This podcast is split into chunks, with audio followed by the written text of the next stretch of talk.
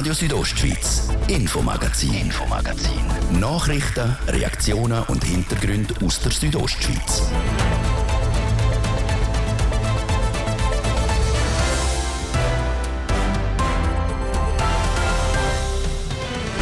Von 2011 bis 2015 ist er für Graubünden im Nationalrat gesessen und jetzt kandidiert er für einen anderen Kanton, der GLP-Mann Josias Gasser.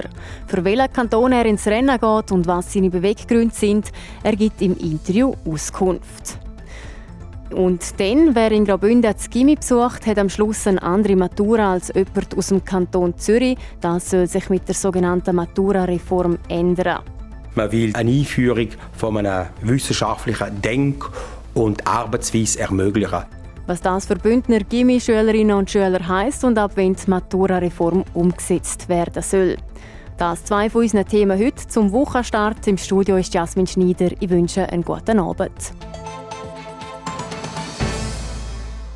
Bündner Unternehmer und Altnationalrat Josias Gasser ist wieder zurück auf der politischen Bühne. Aber nicht auf der in Graubünden, sondern auf der im Kanton Schweiz. Erst vor rund zweieinhalb Jahren ist der heute 71-Jährige aus privaten und beruflichen Gründen aus dem Bündner Grossen Rat zurückgetreten. Jetzt kandidiert Josias Gasser in Schweiz für den Nationalrat, und zwar als Spitzenkandidat für die grünen-liberale Partei, die GLP. Martin De Platzes hat mit Josias Gasser über seine Beweggründe geredet. Josias Gasser, im Februar 2021 sind Sie als GLP-Grossrat aus dem Bündner Parlament zurückgetreten, aus privaten und beruflichen Gründen. Damals sind Sie 69, heute 71 und wohnen in Wielen bei Wohler Kanton Schweiz. Herr Gasser, was sind die Beweggründe, dass Sie nochmal zurückkommen auf die politische Bühne? Mir hat Politik, seit ich wieder Politik bin, immer Spaß und Freude gemacht. Und nach, dem, nach der Übernahme vom, vom Wohnsitz, also nach dem Zügeln nach Wielen im, im Freienbach, im Kanton Schwyz, äh, das ist äh, bedingt durch das geschäftliche äh, Erfolg, Erfordernis, dass äh, die Person, wo äh, die äh, Gebrüdergasser Holding leitet, auch ihren Lebensmittelpunkt im Kanton Schweiz hat, also am Sitz der Firma. Und so habe ich dann durch rasch Kontakt aufgenommen mit der GLP vom Kanton Schweiz. Ich habe dann rasch aber festgestellt, dass ich doch einige Leute jetzt von anderen Gelegenheiten her bereits kenne. Die Partei hat so einen Unternehmer, Unternehmerclub äh, gegründet. Herr Gasser, 2011 bis 2015 sind Sie für Bündner GLP im Nationalrat gewesen, dann die Wiederwahl nicht geschafft.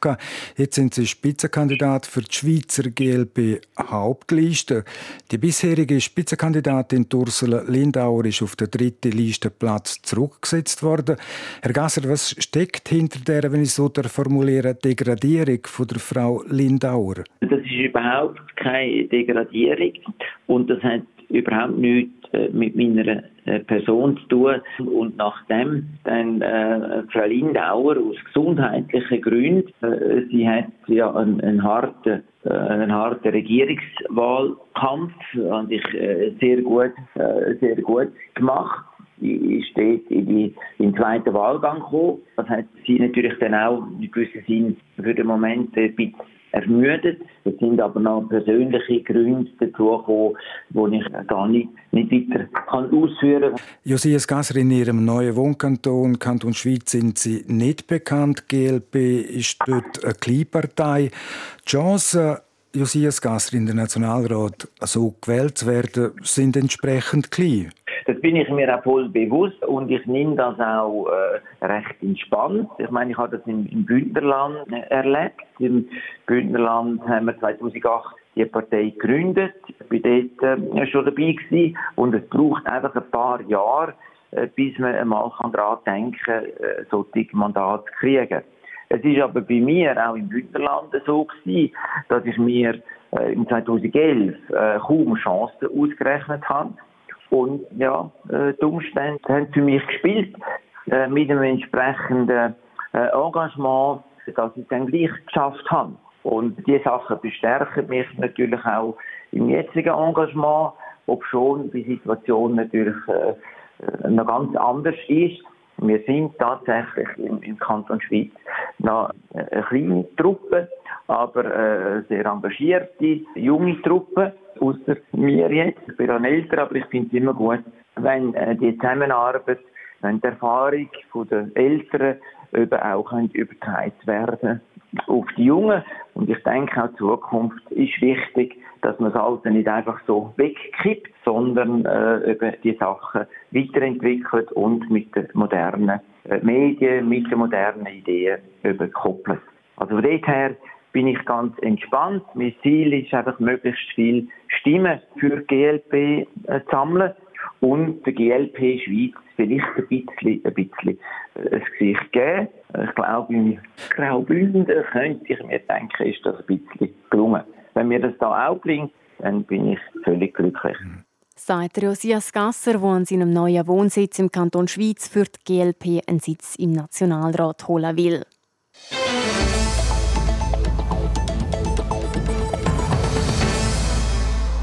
Wer zum Posten oder für den Arbeitsweg in Chur aufs Velo umsteigen will, selber aber keins hat, kann ab heute eins mieten. In Chur wird nämlich neu Bikesharing angeboten. Carina Melcher berichtet. An zehn verschiedenen Stationen in der Stadt Chur können ab dieser Woche Velos und E-Bikes gemietet werden. Im Ganzen stehen 60 Velos parat. Aufgeleistet worden ist das Bike-Sharing-Projekt vom Kanton und dem Verein Pro Velo Graubünden. Der Geschäftsführer von Pro Velo Graubünden, der Simon Gredig, sagt, sei ideal für so ein Bike-Sharing. Es sei die Velostadt. Chur ist weitgehend flach.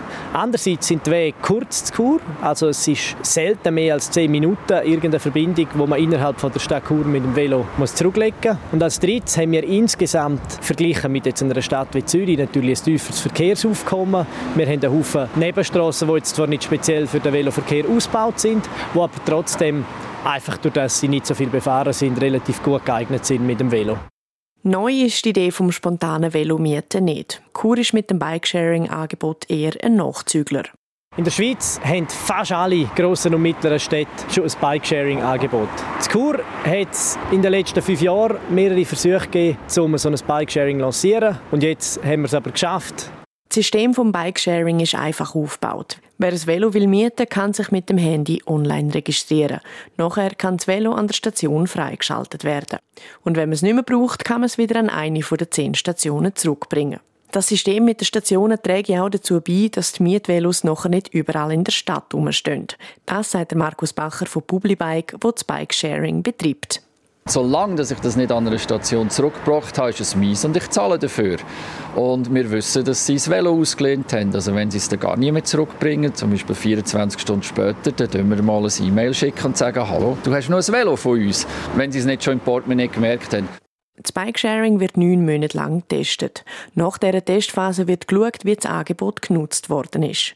Wenn es gut ankommt, ginge es nach der Pilotphase dann um die Erweiterung des Angebots, sagt Simon Gredig könnte man das Netz vielleicht noch attraktiver machen, indem man mehr Standorte bereitstellt, so dass es auch für die breite Bevölkerung überall im Umkreis von ein paar hundert Metern eine Station gibt. Man muss bedenken, dass es im Moment beispielsweise bei Obernau oder im Rheinquartier keine Stationen gibt. Und darum muss man sicher die Anzahl Fahrten, die man jetzt erreichen wird, auch von der Größe vom Netz abhängig machen.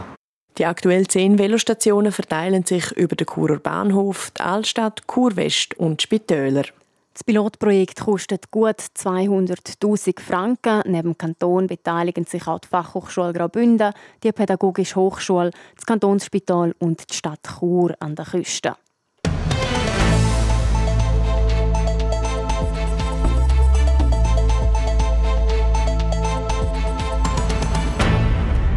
Wer im Kanton Graubünden das Gimmi besucht, der hat am Schluss ein anderes Maturazeugnis als jemand aus dem Kanton Zürich. Das soll sich ändern.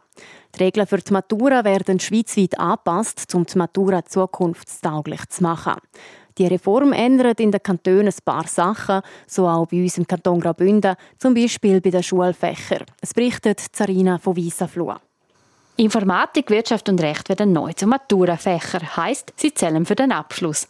Das ist eine der Änderungen, die es in Graubünden wegen der Maturareform gibt. Mehr Noten im Zeugnis gäbe es aber wegen dem nicht, sagt John Lechmann, der Leiter vom Amt für höhere Bildung. Änderungen gibt es aber auch bei den Schwerpunkt- und Ergänzungsfächern. Nämlich, man verzichtet auf einen vorgegebenen Fächerkatalog. Das heißt, es eröffnet mehr Möglichkeiten, Fächer zu kombinieren und schlussendlich auch eine Individualisierung vom Unterricht anzubieten. Bündner Mittelschulen wollen die außerdem künftig Themen wie Digitalisierung und politische Bildung vermehrt in Unterricht einbeziehen. Und das wäre auch Zeit, findet der Amtsleiter. Die letzte Reform ist im 95 passiert. Es sind bald 30 Jahre. Die Zeit hat sich geändert. Die denken an Digitalisierung und so weiter. Wenn die Gymnasien wollen, jour bleiben im Bildungssystem der Schweiz, dann ist eine Reform unabdingbar. Im Moment sind Bund und Kantone dran, den Lehrplan anzupassen. Und dazu hat der Bund einen Entwurf gemacht. Und zudem können Fachgruppen bis Mitte Dezember Stellung nehmen. Die neuen Vorschriften sollen dann ab August nächstes Jahr gelten. Und definitiv umsetzen müssen sie die Kantone bis 2033. Graubünden will aber nicht so lange warten. Wir planen voraussichtlich frühestens 27, 28 in dem Schuljahr mit der ersten Klasse vom Kurszeitgimmi das umsetzen können. Das Kurzzeitgimmi schließt an der zweiten oder dritten Sek und dauert vier Jahre. Wie genau der Unterricht der Gimmischülerinnen und Schüler ab dem Schuljahr 2027 aussieht, das wird sich dann aber erst zeigen.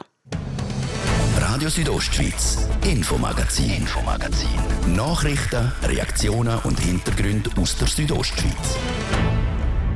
Ein Unihockey-Krimi gestern Abend in der Sporthalle Lust in Meierfeld zwischen Alligator Malanz und Königs Bern. Am Schluss mit dem glücklichen Sieger Alligator Malanz. Nach zwei Drittel sind die Malanzer noch im Rückstand mit 1 zu 4. Im letzten Drittel haben sie den Match drehen und gewinnen nach Verlängerung mit 5 zu 4. Matchgewinner ist der Joshua Schnell Der Stürmer, der die letzte Saison wegen Verletzung nicht hat können spielen, ist im Interview mit dem Südostschweiz Sportreporter Stefan Salzmann entsprechend glücklich gewesen. Ja, ist natürlich geil, vor allem wenn wir 4-1 hinten sind und nachher noch so zurückkommen können. Ähm, auch, ja, wir haben auf zwei Linien reduziert, das Tempo erhöhen können, haben dann auch nicht mehr so viel zulassen, nicht mehr so viele blöde Fehler gehabt. Ja, Goal für Goal zurückkommen, natürlich der Sieg nachher heimholen ist Gold wert für uns, gerade auch für die Moral. Also, ja. Du hast am Schluss das entscheidende Goal geschossen. Ähm, eben, man kennt deine Geschichte, zwei Jahre so plus minus weg gewesen. Wie schön ist es? Oder was ist dir in dem Moment vielleicht auch in den Sinn gekommen, wo du vor dem Goal gestanden bist und nachher das Goal auch gemacht hast? Ja, für mich persönlich ist das coole Geschichte. Logisch, ist das erste Goal wieder nach der verletzungsbedingten Pause letztes Jahr. Ähm, ja, um Team so helfen können, ist natürlich wunderschön, aber das ist mir persönlich viel wichtiger, ist natürlich die zwei Punkte für das Team sichern können. Jetzt, wir das Spiel anschauen, ist 40 Minuten lang nicht so viel positiv gelaufen für Alligator. Äh, nachher in den letzten 20 Minuten haben wir aufdrehen. Hast du eine Erklärung? Es hat so die Emotionen gefehlt, hat man das Gefühl gehabt, die ersten 40 Minuten. Ja, ich das Gefühl, wie schon angesprochen, ist sicher äh, wichtig, dass man auf zwei Linien oben ist. Das erhöht den äh, Rhythmus ein bisschen. Auf der anderen Seite hat man können die Eigenfehler abstellen. Wir haben defensiv noch ein bisschen besser können, ja, immer adaptieren an ihr Spiel und so. Ähm, ja, Königs macht es nicht so einfach, wenn sie vorne sind, spielen sie nicht mehr so offensiv. Darum finde ich, haben wir eine gute Mischung gefunden nach dem letzten Drittel zwischen Aggressivität und gleich geduldig bleiben. Ähm, ja, aber die ersten 40 Minuten können wir sicher verbessern. Ja. Kannst du noch mal erklären, wie es möglich war, äh, mental so zurückzukommen und eigentlich drei Goal in dem Schlussdrittel und dann auch das entscheidende Goal in der Verlängerung zu machen? Ja, ich glaube, das Wichtigste ist, dass wir ruhig geblieben sind. Auch nach 40 Minuten in der Garderobe da ist überhaupt keine Hektik aufgekommen oder irgendetwas.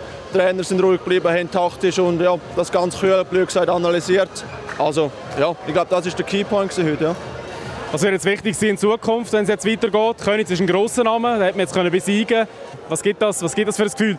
Ja, es gibt ein gutes Gefühl, dass wir auf dem richtigen Weg sind. Aber nichtsdestotrotz ist es das zweite Saisonspiel. Also da haben wir noch so viele Sachen zum Verbessern, gerade auch wenn wir die ersten 40 Minuten anschauen. Und ja, ist ein guter Zwischenschritt, aber auch nicht mehr.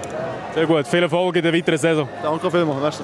Das der Alligatorstürmer Joshua Schnell im Interview mit dem Stefan Salzmann über den Sieg gegen Königs. Sport. Und wir bleiben gerade beim Thema. Während Alligator Malanz gegen Königs im zweiten Spiel der zweite Sieg hat können feiern, ist es bei anderen Bündner Clubs nicht so gut gelaufen. Chur Unihockey verliert gegen Langnau mit 3 zu 2. Die Churer haben zwar eine spektakuläre Aufholjagd hergelegt und einen 0 zu 2 Rückstand wettgemacht. Das ist am Schluss aber nicht belohnt worden. Den Siegestreffer haben die Langnauer geschossen. Chur Unihockey wartet damit nach der Niederlage vor letzter Woche noch immer auf seinen ersten Punkt in noch jungen Saison. Nicht gespielt hat das Wochenende Piranha Chur. Für sie geht es dafür in einer Woche gegen Berner Oberland.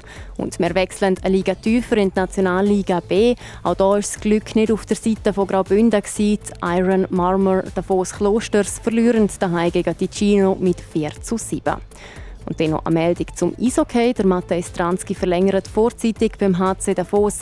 Wie der Club mitteilt, hänge er drei Jahre an und bleibt bis Ende Saison 2026-2027. Es ist schon das zweite Mal, dass der Mann aus Tschechien vorzeitig verlängert. Er ist seit dem Sommer 2021 in Davos. Seitdem ist Davos zu seiner zweiten Heimat geworden. Zusammen mit seiner Frau hat er sich auch entschieden, um seine Kinder im Landwassertal einzuschulen. Sport. Und damit endet unser heutiges Infomagazin. Falls ihr noch nicht genug habt, ihr findet alle Sendungen zum Nachlesen auf rso.ch sowie auf der gängigen Podcast-Plattformen. Am Mikrofon verabschiedet sich Jasmin Schneider. Ich danke fürs Zuhören und wünsche weiterhin einen schönen Abend. Radio Südostschweiz, Infomagazin, Infomagazin. Nachrichten, Reaktionen und Hintergründe aus der Südostschweiz.